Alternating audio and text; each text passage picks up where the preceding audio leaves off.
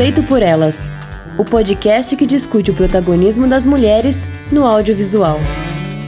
Oi, gente, eu sou Isabel Wittmann. E eu sou Rosana Iris. E antes do programa começar, a gente quer agradecer aos nossos madrinhas Carolina Roncone, Letícia Santinon, Lorena Luz, Isadora Oliveira Prata, Elga Dornelas e os nossos madrinhos Thiago Maia e Pedro Dalbó. E como você sabe, a gente tem uma série de custos de produção para esse podcast chegar até você. Agora, especialmente, né, como é um programa sobre a cobertura da mostra, a mostra também tem seus gastos extras aí de deslocamento, locomoção, enfim. Então, se você gostou da nossa cobertura, se se interessa pelo que a gente vem produzindo de conteúdo, considere fazer um pix pra gente no contato arroba feitoporelas.com.br ou então assinar o nosso financiamento coletivo lá na plataforma da Aurelo, orelo.cc barra feito por elas. A gente tem várias categorias com várias contrapartidas, enfim. E claro, né, a gente sempre pede, se puder recomendar o nosso programa para família, para os amigos, para vizinhas, enfim, para quem for gostar do nosso conteúdo, leve a palavra adiante.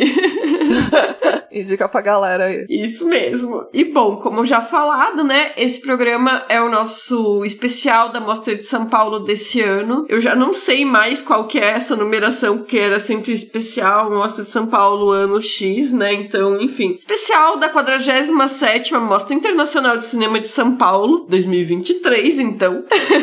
a gente sempre cobre, né, a Mostra de São Paulo. Esses dois últimos anos não teve cobertura no site porque eu tava me dedicando à tese, mas aí voltamos. Foi ótimo, tenho que ser sincera, eu acho que eu tive uma sensação assim de voltar a casa, assim, de voltar pra mostra, porque quando eu me mudei para São Paulo, a Mostra de Cinema de São Paulo foi o primeiro festival, né, que eu cobri, que eu tive acesso por ser na mesma cidade, né? Então, para mim, assim, é um, é um festival que eu me sinto muito em casa. Eu acho que eu tava meio enferrujada com essa coisa de cobrir festival. Eu não tenho mais o mesmo pique de, sei lá, cinco anos atrás. Essa coisa de assistir 300 filmes e ter que escrever, ter que produzir, assim, eu achei puxado dessa vez, tenho que confessar aí. Para piorar, talvez vocês estão reparando minha voz tá um pouco esquisita. Eu peguei covid nos últimos dias, então o festival terminou mais cedo para mim, fiquei muito mal e obviamente não vou passar covid pros outros, né? Então, os últimos dias que eu tinha planejado eu, eu não fui mais, mas então a Mostra de São Paulo ela aconteceu entre 19 de outubro até 1 de novembro, né? É um festival bastante longo, né? E para quem tá cobrindo começa ainda mais de uma semana antes, porque tem alguns filmes que passam pra imprensa com antecedência. Então, no final das contas, chega a ser um mês de outubro quase inteiro. Então, é muito puxado, né? Eu e a Rosana, a gente tá gravando já no dia 2 de manhã, ou seja, saiu ontem de noite a lista de premiados. Nós somos muito rápidas, né, Rosana?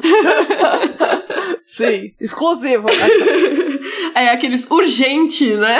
Urgente, grave, gravíssimo. Esse ano no festival foram cerca de 360 filmes de 96 países diferentes. O clima do festival como um todo eu achei muito mais leve, dava para ver que as pessoas estavam mais felizes e mais aliviadas de estarem frequentando um festival que voltou a ter recursos, voltou a ter patrocínios federais que fizeram uma diferença gigantesca não só na seleção de filmes, mas também de convidados. Então, é muito bom poder ver que diferença que faz esse incentivo à cultura, né? E pensar assim como que teve um ano do, do festival em específico, que foi o ano de 2018, que eu lembro que eu tava no, no júri da Bracini, a gente corria de sessão em sessão e o clima era de desolação, porque o segundo turno foi durante o festival, né? E em alguns anos anteriores houve cortes, né, no financiamento, houve cortes de patrocínio em virtude do governo federal anterior, maravilhoso, né? Bolsonaro, né? Então isso afetou grandemente a realização do festival, afetou, a gente percebeu a seleção dos filmes, a quantidade de filmes que se conseguia trazer, de convidados, enfim. Então, assim, foi muito bom, muito, não sei, assim, eu fiquei muito feliz de a mostra voltou, sabe? Voltou a ser o que era. Inclusive com comentários de outras pessoas que estavam frequentando a mostra dizendo que esse talvez tenha sido a melhor seleção de filmes em muitos anos, se não a melhor seleção de filmes, ponto, de nós, assim, que frequentamos, não desde o início início, mas a partir de algum determinado momento, né? E eu devo dizer que, como eu comecei a frequentar a mostra em 2017, para mim essa foi a melhor seleção de filmes que eu peguei, né? Então, acho que foi, foi muito bom. E aqui na nossa cobertura a gente comenta um pouco dos filmes que a gente assistiu, a gente recomenda, fala dessa experiência em geral, tem esse foco, né, da presença das mulheres no cinema. E a gente também vai ter algumas mulheres da crítica que mandaram os seus filmes preferidos, né? Não deu para chamar tanta gente, eu pedi para algumas pessoas, mas o final da mostra, como eu fiquei em casa com Covid, foi meio caótico, então não recebi tantos áudios como talvez em programas passados, mas tá valendo. E esse ano tu também teve uma experiência de mostra típica, né, Rô? Porque tu não, não pegou férias, enfim, e não deu para assistir tanta coisa, né? É, então, porque para quem mora em São Paulo, né, e tem muita gente que pega uma coisa comum que a gente não mostra a galera pegando férias na época, né? É. Mesmo quem não mora pra vir pra cá e tal. Eu já fiz isso algumas vezes. Esse ano eu não peguei. Eu peguei antes e daí vou pegar depois. então não deu pra aproveitar tanto, assim. Já teve anos que eu não peguei, eu vi mais filmes, mas esse ano eu não consegui por causa de trabalho e tal. Eu acabei vendo quatro só. Uhum. Foi legal, assim. Eu acabei não, não tendo essa experiência das coisas diferentes desse ano. Por exemplo, os cinemas diferentes, né? Que teve o da Liberdade, que não tinha antes, ou, ou aqui da Roosevelt também que não tinha antes. Então, esses cinemas novos dentro da mostra eu não, não, aproveitei, mas eu vi, vi um pouquinho de coisas aí que rolaram esse ano. É, pois é, tem essa coisa de que em edições passadas tinha exibição de filme no Ibirapuera, no vão do MASP, isso deixou de ter, Sim, né? É. Mas é. eu particularmente também não fui nesse cinema da Liberdade, mas pelo motivo oposto, porque como eu tava com esse essa agenda de tipo correr de uma sessão para outra e para Liberdade era um deslocamento que ia meio que atrapalhar o calendário que eu tava organizando, né? Mas esse da Roosevelt eu fui, é o Sátiros Biju, né? E eu achei Sim. uma salinha bem simpática, assim. É uma salinha antiga de teatro antigo que foi reformada, né? para funcionar como uma sala de cinema. Ela não é grande, mas eu achei ela bem, bem simpática, assim. E é com cadeiras, poltronas de verdade, assim, né? Que é muito importante. para as pessoas depois dos 30 anos que vão assistir Nossa, filmes de mais sim. de duas horas, né? Então. Então, isso foi uma coisa que eu fiz esse ano, porque eu consegui um, ir um dia de um fim de semana, que foi no sábado passado, e eu peguei três filmes, e os três tinham menos de 90 minutos. E eu achei uma ideia brilhante da minha parte, particularmente. Gente, genial! porque daí você não fica muito sentado em nenhum deles, daí teve até aquela correria de um ponto para chegar na hora, mas, enfim, você pensou, já saiu do filme, foi maravilhoso. Eu recomendo aí, pra quem não tá acostumado muito com o ritmo de mostra, porque ó, às vezes a galera faz isso porque é o normal, a galera vê 3, 4 no dia, né? Daí pega um deles tem 2 horas e 40, outro tem, sei lá, 3, outro tem menos ainda. Nossa, e daí você fica exausto, porque a, além da quantidade de filme, além de você correr do cinema pro outro, é o, o tempo do filme, né? é. né? Então, pra quem tem 30 a mais, 35 a mais, no caso, Sim. eu recomendo fazer isso que eu fiz, de pegar três filmes todos curtos. Olha, Olha, o filme de menos de uma hora e meia, ele é a estrela do festival, né? e todo ano tem os dois filmes do Hong aí, dá pra incluir um deles pra fazer. É, eu ia dizer, esse ano teve um Hong que foi de uma hora de duração só, né? Ele nem se preocupa mais em, tipo, com qual minutagem o filme vai ficar, né? Mas teve um dia também que eu peguei um filme que eu pensei, vou morrer, vou dormir dentro do cinema. Aquela bem sincerona, né, gente? Tem gente que dorme dentro do cinema, às vezes acontece, né? Tu tá Sim. tá vendo ali o enésimo filme do dia e eu peguei o filme do Ceylan, Ervas Secas, que tinha 3 horas e 20. Era a minha última sessão do dia às 9 da noite, assim. Então, sei lá, eu tava pronta para dormir, mas eu vou dizer que o filme era tão bom, eu fiquei tão engajada que eu não fiquei sequer com sono. Mas maravilhoso, um filme de 3 horas e 20 que só flui, assim, né? Mas nem sempre Sim. isso acontece. Não é sempre assim que isso rola.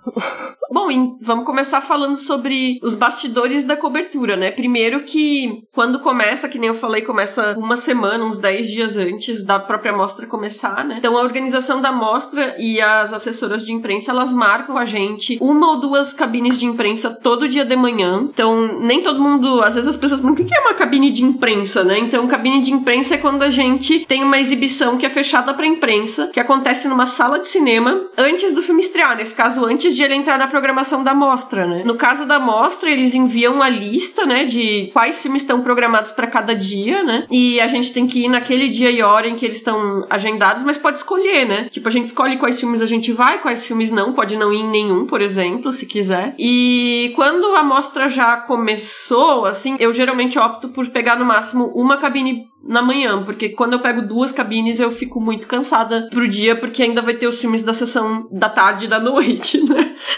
E aí a gente ganha a nossa credencial, a gente pode ir trocando, né, os ingressos que são disponibilizados nessa credencial. E aí também fica o nosso critério, né? A gente que escolhe a programação que vai fazer, quais filmes vai pegar, tem que encaixar no horário da sessão aí, né? E conseguir, né? Porque tem algumas sessões que são mais disputadas que as outras, né? Sim. E hoje em dia isso é tudo pelo app, é muito prático, é muito fácil, eu amo particularmente. Mas até antes da pandemia, a gente tinha que ir às 10 horas da manhã presencialmente na Avenida Paulista, no Conjunto Nacional, trocar esse ingresso por um ingresso físico e às vezes dava briga. Eu tava uma vez em uma sessão que, em uma fila dessas, né, para uma sessão que chegou a dar polícia porque esgotou os ingressos e deu briga física mesmo. E é isso, né? O cinéfilo, às vezes, ele fica meio louco das ideias, assim, tipo, em estado mental de alteração por causa do festival.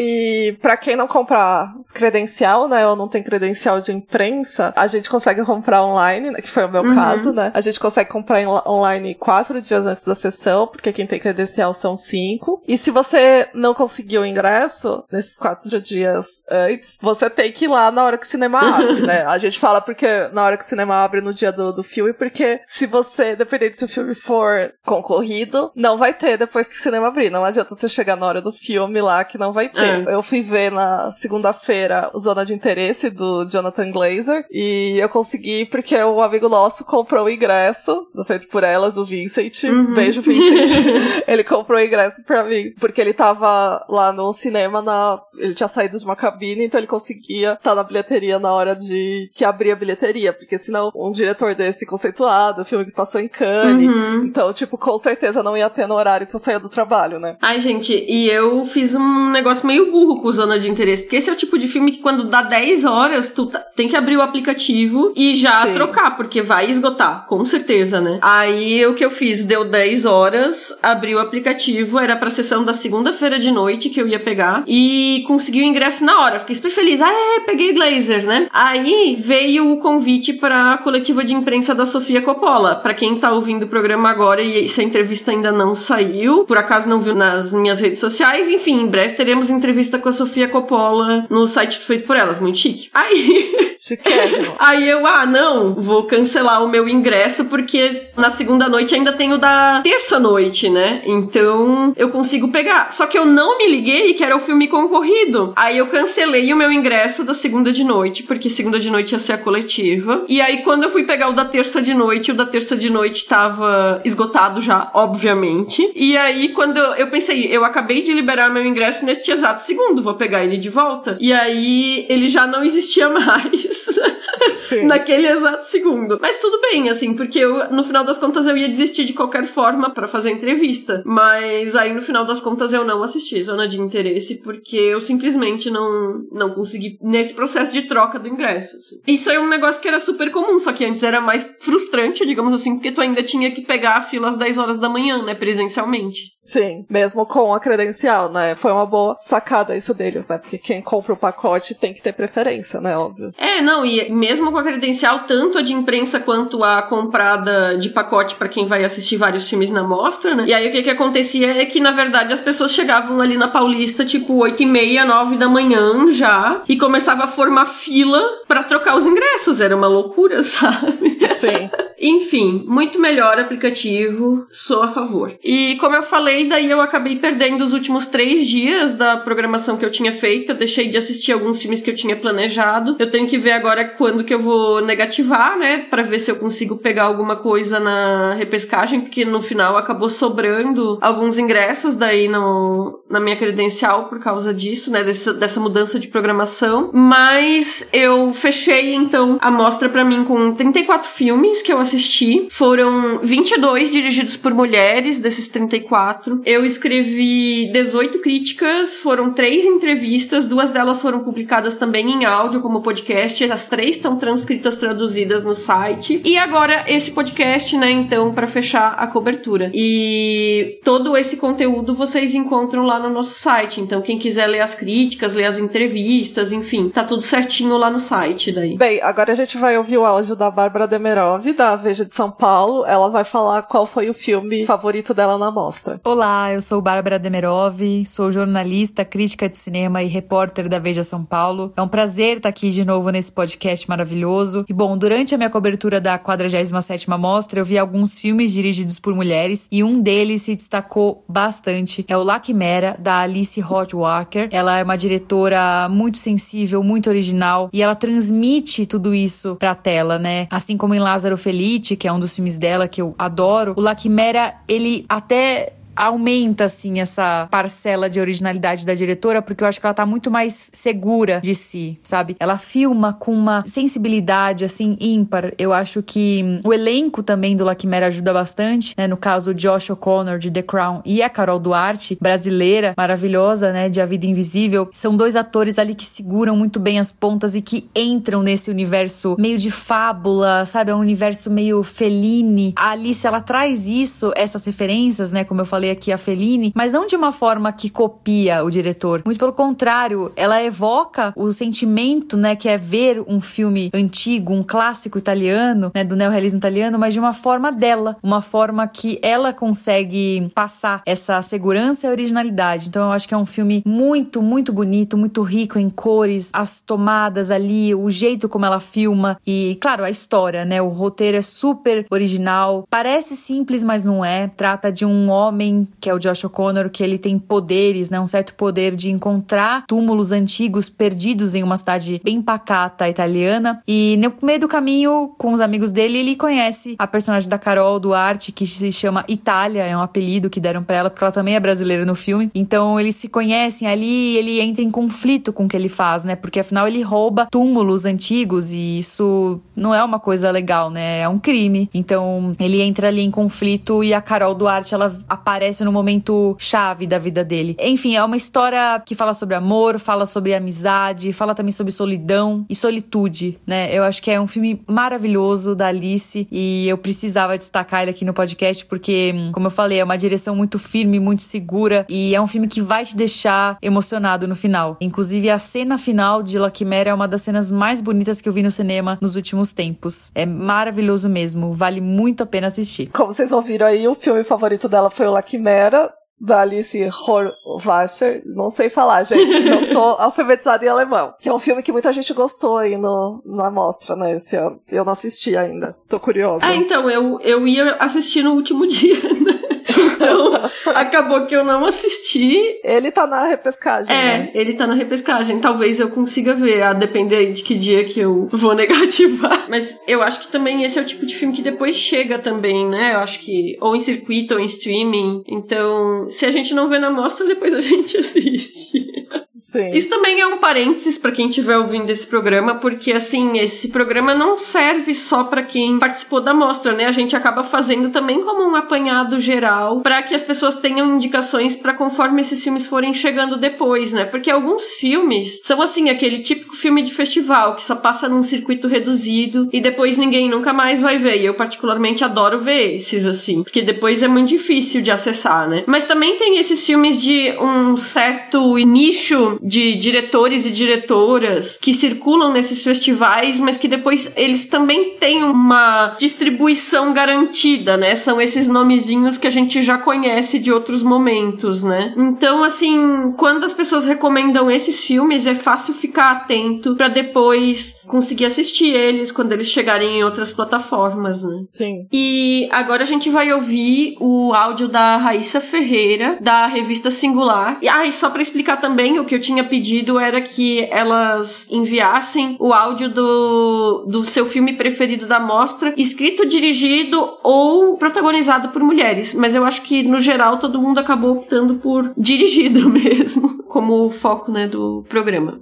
Então vamos ouvir o áudio da Raíssa. Oi, pessoal, aqui é a Raíssa Ferreira, sou crítica de cinema na revista Singular e também na Filmes e Filmes. E esse ano, é, dos filmes que eu pude assistir na Mostra de São Paulo, meu favorito, dirigido por uma diretora mulher, é O Paraíso em Chamas, da diretora sueca Mika Gustafsson. Além de ser dirigido por uma mulher, ele também é um filme com um elenco muito forte feminino e com uma temática muito forte feminina, né? Ele cria um microcosmo ali que tem muitas questões interessantes, principalmente de juventude e um fortalecimento, né, de comunidade muito legal e conta com os primeiros trabalhos das atrizes bem jovens, assim, que vale muito a pena conferir e foi um dos meus filmes favoritos em geral da mostra e certamente de elenco e equipe feminina o meu favorito. E aí, como vocês ouviram, a Raíssa, ela escolheu o filme Paraíso em Chamas da Mika Gustafsson. É um filme que eu também assisti. Quando eu peguei esse filme, eu achava que Mika era um homem, aquela E aí depois eu vi que era mulher, o que foi ótimo, né? Porque, enfim, mais uma diretora para conhecer. Mas também foi um dos meus filmes preferidos, assim, tipo, top 5 dos filmes dirigidos por mulheres que eu assisti durante a mostra, né? Para mim, o que eu achei mais curioso foi como ele se encaixou em uma certa tendência que eu percebi, que foi de filme, filmes europeus sobre crianças que estavam vivendo sozinhas porque os pais não tinham condições ou psicológicas ou financeiras ou os dois de criar elas. Então eu vi Vadil de Portugal, Tá Chover em Casa da Bélgica e esse Paraíso em Chamas que é da Suécia. E o Paraíso em Chamas particularmente são três irmãs, né? A mais velha, eles não falam a idade, mas eu imagino que a mais velha tenha ali os seus 14 14 anos por ali, e ela tem que se responsabilizar pela criação das irmãs mais jovens, assim, tem não, acho que ela é mais velha do que 14 anos. Pensando bem, ela deve ter uns 17. Mas tem essa coisa assim de que ela tem que se responsabilizar pela criação das irmãs mais jovens. E dá muita angústia, sabe? Essas meninas crescendo sozinhas e sem ter um, um apoio. Tem um momento que uma personagem pergunta para ela assim: onde que tá a sua mãe? E ela brinca que a mãe dela teve um, uma parada cardíaca, elas tiveram que enterrar no jardim, não sei o que lá. Mas assim, na verdade, nunca explica onde que tá a mãe, sabe? A mãe só não tá ali, e o pai muito menos, né? Então, o que me chamou a atenção foi, na verdade, essa confluência temática, né? De tantos filmes num recorte tão específico terem esse mesmo tema em países diferentes, embora próximos, né? Então, achei curioso. Dos três filmes que eu assisti nesse tema, O Paraíso em Chamas é o melhor, o grupo de irmãs é maravilhoso, as atrizes são ótimas, e concordo com a Raíssa, assim, é um filme, é um grande filme, é um filme muito legal, e eu acho que esse talvez seja um desses filmes que depois talvez não chegue mas vou torcer para chegar aí, porque vale a pena assistir se vocês puderem depois próximo áudio que a gente vai ouvir é da Maria Caú, do críticos.com.br, e ela vai comentar um pouquinho do filme favorito dela. Oi, eu sou Maria Caú, uma das editoras do críticos.com.br, e me pediram para falar sobre um filme da programação da Mostra de São Paulo deste ano, dirigido por mulher, que tenha chamado mais a minha atenção. E o interessante é que este ano eu reparei que eu fiz a minha programação da mostra, e quando terminou eu tinha visto 21 filmes, né? Eu não pude ficar a mostra inteira, eu sou do Rio de Janeiro, mas eu tinha visto 21 filmes e 10 tinham sido dirigidos por mulher. E eu achei isso uma coisa muito bacana, assim. Porque eu não, eu não privilegiei os filmes dirigidos por mulheres. Simplesmente eu vi os filmes que me chamaram a atenção por algum motivo, cujos realizadores, realizadoras me movem de alguma forma, e foi isso que aconteceu. Então eu acho isso muito bacana. E sem medo de ser clichê, eu vou falar da Anatomia de uma Queda, que é o filme da Justine Trier que ganhou Cannes esse ano, porque eu acho que ele é um filme narrativamente muito sofisticado. Eu escrevi uma crítica sobre sobre ele, mas é um filme que elabora sobre ficção, sobre ficção e realidade, né? Essa bipartição entre ficção e realidade, em muitos e muitos níveis. É um, um drama familiar, é um drama de tribunal. Fala do tribunal como uma espécie de ficção, no espaço do qual também existe uma narrativa que vai sair vencedora. Então o tribunal ele também busca engajar os jurados, né, os membros do júri, numa narrativa que é apresentada. Assim como o cinema faz, quer te engajar numa história, quer que você compre uma história, quer que você se emocione por ela. E ele tematiza também um casal de escritores, né? Sandra Euler no papel principal, faz uma mulher chamada Sandra, tá muito, muito bem. E ele tematiza a criação literária dentro dessa rede de relações entre ficção e realidade, constrói um caleidoscópio desse tema que eu acho muito, muito sofisticado. É um filme que me impressionou muito e que me move bastante, assim. Então é isso. Um beijo para vocês do Feito por Elas. Adoro vocês. Beijo. Como vocês ouviram a Maria aí, é, o filme favorito dela foi Anatomia de uma Queda, da Justine Trier. É o Palma de Ouro desse ano, né? Então acho que é o, um filme que muita gente queria assistir, né? Tava curioso para ver. É um filme da MUBI, vai chegar pra cá também, pelo menos Uhum. no streaming, né? Mas o pessoal já tava assistindo e é um filme que eu vi o pessoal gostando, assim. Não vi ninguém que não gostou do filme. Então acho que é, um- é uma dica boa aí pra quando chegar nos streaming pra todo mundo. Pois é, ele também foi, um, assim, o meu filme preferido da mostra, ponto. Não um filme preferido dirigido por mulher, etc, etc. Ele foi o filme que eu mais gostei de assistir na mostra como um todo, né? E isso que tu falou de que tá todo mundo gostando, a Caú, ela tava conversando comigo de bastidores e a gente tava com uma sensação de tá rolando um certo backlash. Porque é isso, né? O filme ganha a palma de ouro e as pessoas colocam expectativas lá em cima, né? Sim. E aí a gente ficou com a sensação assim de que tem gente que tá dizendo: "Ah, mas eu acho que outro filme deveria ter ganhado a palma". Isso aí rola todo ano, né? Ou Sim, sim. assim: "Ah, mas é um drama de tribunal, já vi dramas de tribunal melhores e não sei o que lá". Ah, nem, nem achei essas coisas todas. Então parece que por um lado assim, é um filme que já chegou aclamado com a palma, por outro parece um pouco que tá rolando esse revisionismo já de dizer: "Ah, mas nem era um filme tão bom assim". E eu particularmente achei o melhor filme que eu assisti na mostra, uma mostra que tava recheada de bons filmes, como eu mencionei ali na abertura. Acho que foi a melhor seleção de filmes que eu já peguei no festival, né? E eu acho que essa a forma como trabalha o drama de tribunal, não só como um drama de tribunal, mas como a maneira como a gente relata as histórias interfere na nossa percepção sobre elas. Enfim, acaba sendo um clichêzaço falar isso, mas assim, é um filme também sobre cinema, né? Porque o cinema é contar uma história de uma maneira que as pessoas vão acreditar ou não, né? Enfim, eu achei o filme maravilhoso. Eu não vou me repetir porque tem crítica lá no site, eu acho que a Caú resumiu muito bem. É isso, é um filme que vale a pena assistir e vai chegar depois, né, como tu falou. E particularmente eu acho que fico feliz que finalmente o filme com a Sandra Huller estreando ganhou palma de ouro, sabe? Sim. Nem vou citar aí outros que foram. que deveriam ter ganhado outro ano e não rolou. Mas, enfim, eu tô bem animada pra assistir esse daí. E, gente, ela tá muito bem no filme, ela tá absurda. Então. Ela é maravilhosa, É. né? Tipo. Então, assim, o filme é ela, o menininho e o cachorro, né? Então. A palma tem aquela palma canina lá, né? Ele ganhou aquela. Não sei se ele ganhou. Enfim, merecia. E aí agora a gente vai ouvir o áudio da Cecília Barroso do Cenas de Cinema. Olá! Então, meu filme favorito da mostra acabou sendo o filme ganhador da Palma de Ouro de Cannes, que é o Anatomia de uma Queda, da Justine Trier. É um filme que conta a história de uma mulher que precisa responder pela morte do marido dela, uma morte que acontece em circunstâncias duvidosas, assim, né? E é um filme que se passa basicamente dentro de um tribunal, num julgamento. E muita gente tem falado por aí que é só mais um filme de tribunal, o que eu não concordo. Acho que Justine Trier muda o jeito de se fazer um filme de tribunal. Ela recria toda essa dinâmica de ouvir testemunhas, e colher depoimento, e interrupção, isso tudo na decupagem, na, no jeito de se filmar, fazendo imagem de interferência de som em tudo. Eu acho muito, muito incrível o jeito que ela faz, que ela compõe essa, esse tribunal dela. É, e além disso, a gente tem a Sandra Hiller lá, muito potente, numa interpretação fantástica. É a dona do filme, sem nenhuma dúvida. Incrível. Então, assim, é o meu favorito. E eu também quero indicar o Batalha da Rua Maria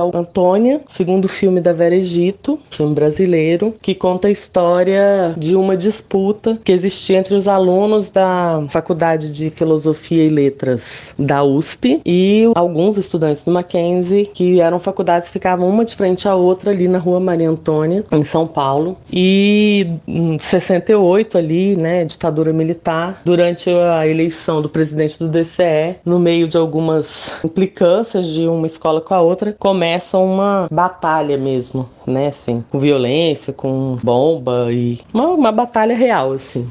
E a Vera Egito resolve mostrar essa história até o, o desfecho trágico, com plano sequência. E o jeito que ela monta isso eu acho muito interessante e trazer essa história pra gente conhecer. Mais interessante ainda, assim, mostrando que as coisas não mudam, que os discursos não mudam, que esse discurso protofascista permanece até hoje, né? Assim, é o mesmo discurso sempre. Então, assim, acho muito interessante. Tanto a construção cinematográfica quanto a manutenção do discurso. Essas são minhas duas dicas, meus dois filmes favoritos da mostra, Anatomia de uma Queda e A Batalha da Rua Maria Antônia. E como vocês puderam perceber, né? A Cecília também escolheu Anatomia de uma Queda como o seu filme preferido da mostra, né? Então, assim, é um filme que chegou chegando, né? Chegou forte, como a gente falou, né?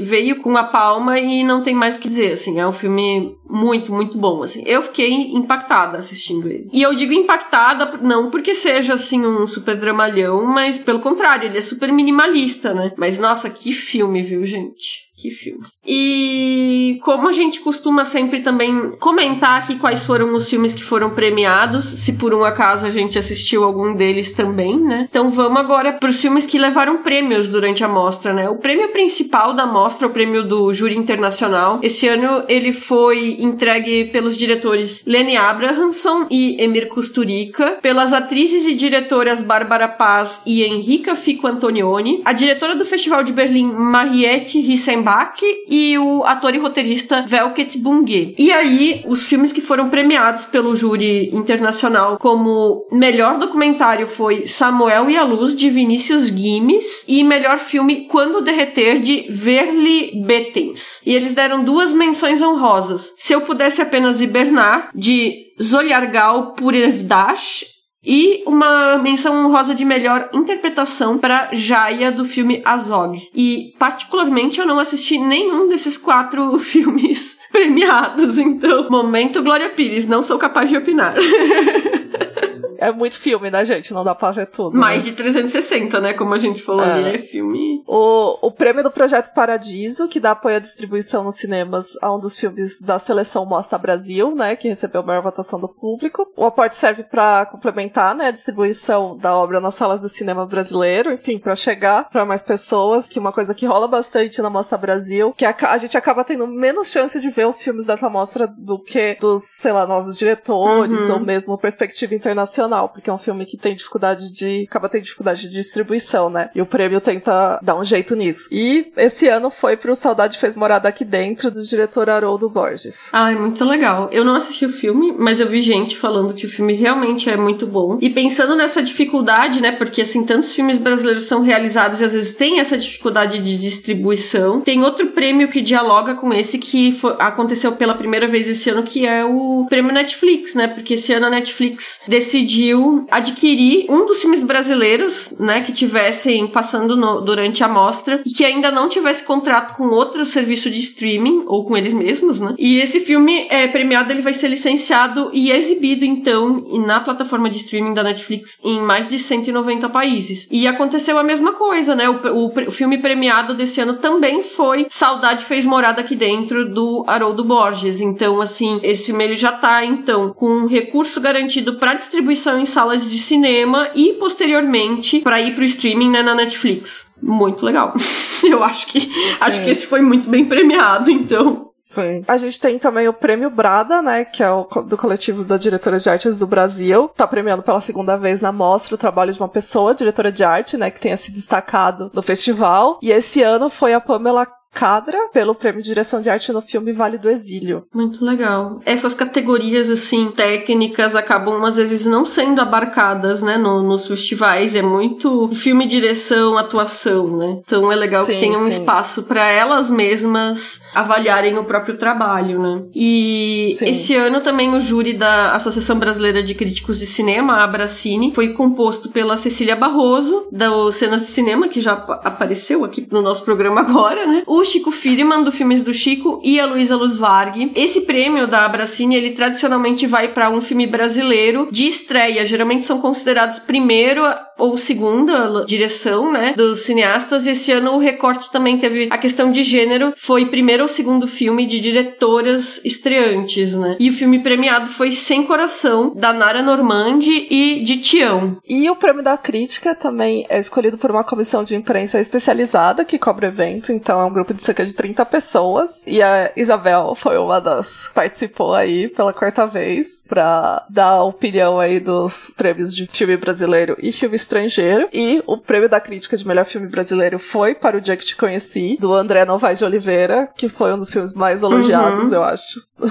entre todo mundo que eu conheço. E o prêmio da crítica de melhor filme estrangeiro foi A Fire, do Christian Petzold, que é maravilhoso, tenho certeza, não vi ainda, mas eu amo esse homem, então deve ser ótimo. Não, ele é muito bom. Esse processo de votação do prêmio da crítica, ele é diferente, né? Porque no júri, geralmente são de três até seis pessoas, e, e geralmente se chega meio que num consenso, né? É difícil votar um júri que não tenha consenso, às vezes pode ficar um climão, assim, acontece de não ter consenso às vezes e de uma pessoa, entre aspas, aceitar, né, o que a maioria tá votando, né. Mas aqui, como é muita gente nesse prêmio da crítica da mostra, a gente vai fazendo como se fossem umas baterias de votação, né. E aí, quando chega na etapa final, quem assistiu um número X de filmes entre os finalistas pode votar entre os seus preferidos, né. Então, nessa, eu acabei não votando na, na etapa final dos filmes brasileiros, porque eu não tinha assistido ao número necessário, né, para votar, mas como tu falou, acho que esse filme do André Novaes aí foi um dos mais elogiados, mais comentados da mostra, foi tipo a descoberta, assim, porque eu acho que no início as pessoas não estavam tanto falando de colocar nas suas programações é. e no final tava todo mundo, nossa, tem que colocar o André Novaes, né, porque é o filme que tá todo mundo falando. E o Petzold é aquilo, né, assim, eu não foi o meu voto inicial e aquela aí também não foi meu voto final,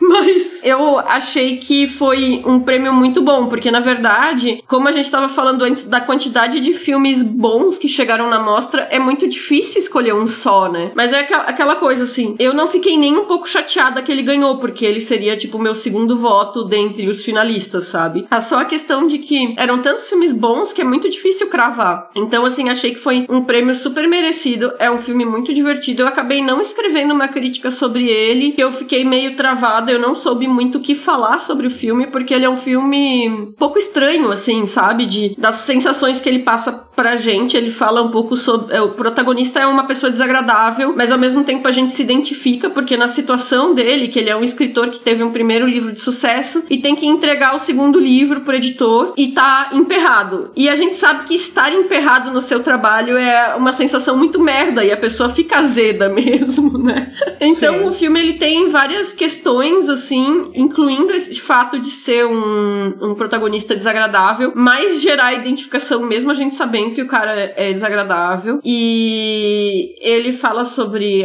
assim como a anatomia de uma queda, a autoralidade. Enfim, é um filme muito bom, muito bom. Assim, eu acho que foi uma, uma vitória muito interessante. E aí a gente tem os prêmios do público, né? Eu vou falar aqui os prêmios do público de filmes internacionais. O melhor filme internacional ficcional foi pro La Quimera, da Alice Horfacher. Aí se repetindo, né? Essa questão de ser um filme que provavelmente a gente ainda vai ver ele posteriormente, né? E o melhor documentário internacional foi Da Cor e da Tinta de Wei Min Zhang. E daí falando dos filmes nacionais, o melhor documentário nacional é o Somos Guardiões, de Divan Guajajara, Chelsea Green e Rob Grobman. E o melhor filme nacional, indo contra os outros prêmios da crítica, é o Metade de Nós, de Flávio Botelho. Massa. E por fim, né, a gente vai comentar aqui alguns dos filmes escritos, dirigidos por mulheres, né, que a gente não comentou ainda, que não apareceram ainda nessas recomendações, né. Eu vou fazer um adendo que não é escrito dirigido por mulher, embora tenha uma protagonista mulher, né, que é o Underground do Emir Kusturica. O Emir, ele foi homenageado nessa mostra, né, e também foi feita essa coisa de trazer filme, filme dele antigo restaurado. Teve isso com o Antonioni também, que foi o responsável pela arte da mostra desse ano, né. Só que eu ia encaixar os filmes restaurados do Antonioni nos, nos últimos três dias. Foi. Acabei não vendo nada, né?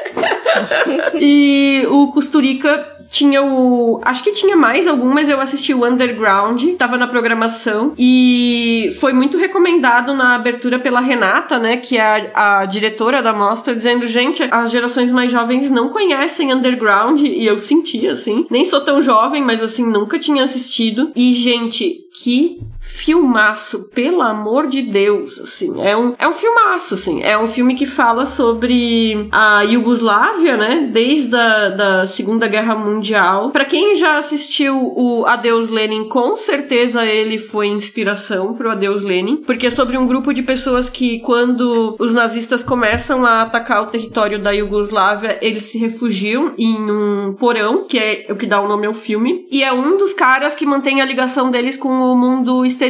E aí a guerra acabou, Hitler foi derrotado, enfim, né? E a, o povo lá embaixo não sabe que a guerra acabou e ele continua fingindo que a guerra tá continuando. Eles ficam construindo armas no subsolo e vivendo, e crianças nascendo e tudo mais, e os anos vão passando. Então, não vou dar muitos spoilers, mas é um filme que passa por décadas no final das contas e fala sobre tudo, assim, sobre guerra, sobre nacionalidade, sobre etnia, porque depois tem o fim da República Iugoslava né? Hoje em dia, bom, todo mundo sabe, a Iugoslávia não, não é mais um país, né? E as guerras dos Balcãs e tudo mais, e vai passando o tempo, vai passando o tempo. O filme é de 95, né? Até chegar nesse tempo presente. Então, com a Guerra dos Balcãs, tem um momento que um personagem fala assim: não é guerra enquanto irmão não matar irmão, né? Então, tu vê assim que são povos que compunham a mesma nação e passaram a, a guerrear e tiveram territórios separados, assim, né? E começa como uma comédia muito louca e ele vai se desenrolando para um drama nessa lógica da farsa, assim, mas olha, eu chorei muito com esse filme. E era uma comédia. Então, eu acho que é um filme que realmente a Renata tá correta. Eu acho que as gerações mais novas talvez não pegaram, né? 95 eu tinha 10 anos, né? Não era o tipo de filme que chegava, venceu a palma de ouro, né? Maravilhoso. Quem puder assistir, vai atrás, vai ser a minha exceção aqui de recomendação não não focada nas mulheres, né? Mas eu fiz um apanhado aqui de outros filmes que eu vou só mencionar por cima, para não me estender muito. Peguei mais cinco filmes para recomendar, que é o Irmandade da Sauna a Vapor da Ana Hintz, que é um documentário que se passa em uma sauna e as mulheres são filmadas dentro dessa sauna conversando sobre aspectos da vida delas, mulheres de idades diferentes, de vivências diferentes. É lindíssimo. As garotas estão bem de Itzano Arana, que é um filme espanhol muito bonitinho. Inclusive, essa foi a fala que eu ouvi de uma senhorinha na saída da sessão. Ela disse assim: Que filme lindo! E é exatamente isso. Não é um filme que vai mudar a vida de ninguém, mas é aquele filme lindo, feel good, assim, pra gente se sentir bem. Um filme que te abraça. A Itzano Arana é a diretora, né? Também roteirizou e é uma das cinco atrizes protagonistas. E elas são um grupo de mulheres que são alter ego delas mesmas, das atrizes, que são amigas amigas na vida real e estão encenando um texto escrito pela Itzana dentro do filme, então é bem meta, e em que elas discutem várias questões sobre a vida delas. Elas têm idades diferentes, experiências de vida diferentes também, e tudo isso é amarrado de um jeito muito doce, assim. É lindo. O Shaida, da Nura Niazari, é o filme que a Austrália indicou como candidato a filme internacional pro Oscar, né? Essa diretora é iraniana radicada na Austrália, e o filme é baseado nas experiências de infância infância dela. Então ele se passa na Austrália em 95 e a protagonista é uma mulher que tá fugindo de um relacionamento abusivo marcado pela violência doméstica sob os olhos dessa criança que a gente descobre que é a própria diretora, né? Então é fofo, é intenso, é lindo, é triste, assim, é um filme bem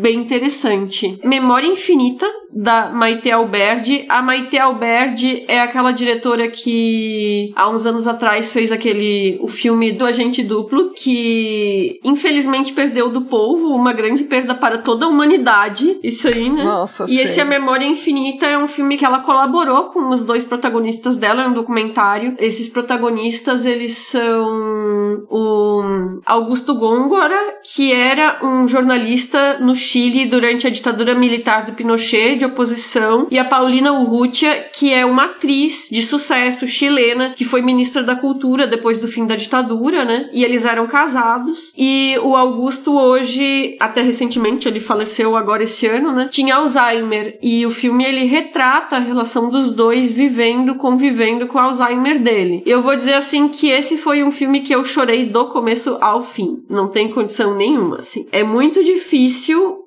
e ao mesmo tempo eu fico pensando nesse trabalho de colaboração, porque foi feito parcialmente na pandemia. Quem filmava, quem posicionava a câmera foi a Paulina, a Maite ela, ela dirigiu à distância, né? Mas assim, é um mergulho na rotina e na intimidade dos dois. É muito bonito. Os dois tinham, né, uma relação muito afetuosa. É impressionante como em poucos meses a pessoa envelhece anos, assim. E essa sensação de perda, assim, de perder uma pessoa que tu nem conhece, no caso de estar tá assistindo esse documentário, eu acho que isso mostra o quão bem dirigido ele é de a gente conseguir sentir esses personagens tão próximos. E para fechar, um filme brasileiro, né? A Batalha da Rua Maria Antônia, que da Vera Egito, que foi premiado no Festival do Rio, inclusive, e deve chegar nos cinemas, porque ele é um filme que tá chegando agora com um buzz já, né, dos festivais e tal. E é um filme que ele aborda a famosa Batalha da Rua Maria Antônia aqui em São Paulo. A Rua Maria Antônia no centro é onde ficava antigamente a Faculdade de Ciências Humanas da USP, antes de ser transferida para o campus, muito em virtude por causa dessa batalha. E de frente para a Faculdade de Ciências Humanas ficava o prédio da Faculdade Presbiteriana Mackenzie, né? Onde existia uma série de pessoas colaboradoras da ditadura, incluindo o Comando de Caça aos Comunistas. Esse era o nome, né? E o filme ele retrata o confronto que aconteceu e que resultou na morte de um estudante secundarista, né, do lado uspiano. Foi um confronto de caçadores de comunistas e da juventude esquerda que estava organizando uma eleição de movimento estudantil por várias universidades da cidade, né? Então a urna ela tinha que ser deslocada entre as universidades e nesse processo os estudantes do Mackenzie atacaram a USP. Assim, é um filme que trabalha em plano sequência sequências. Eu acho que às vezes não funciona necessariamente esse formato do plano sequência, porque ele é usado para dividir os capítulos. A gente sabe que são 21 capítulos, porque são 21 anos de ditadura, né? Mas aí chama um pouco a atenção, porque sempre pisca o número, né? 21, 20, é uma contagem regressiva até o momento do ataque, né? E às vezes isso é um, distrai um pouco, mas por outro lado, o plano sequência também é, ele ajuda a criar um senso de urgência daqueles estudantes que estão tentando se barricar, antevendo o que vem pela frente ali, né, em relação ao que tá acontecendo, aos desdobramentos das ações daquela noite, né. Então, é um filme bem, bem interessante e também emocionante. Então, essas seriam as minhas indicações. Eu vi pouca coisa, né, como eu comentei. É, de diretora tem um que eu quero reforçar aqui pro pessoal, que é o Nada Será Como Antes, a música do Clube da Esquina. É um documentário sobre o Clube da Esquina, dirigido pela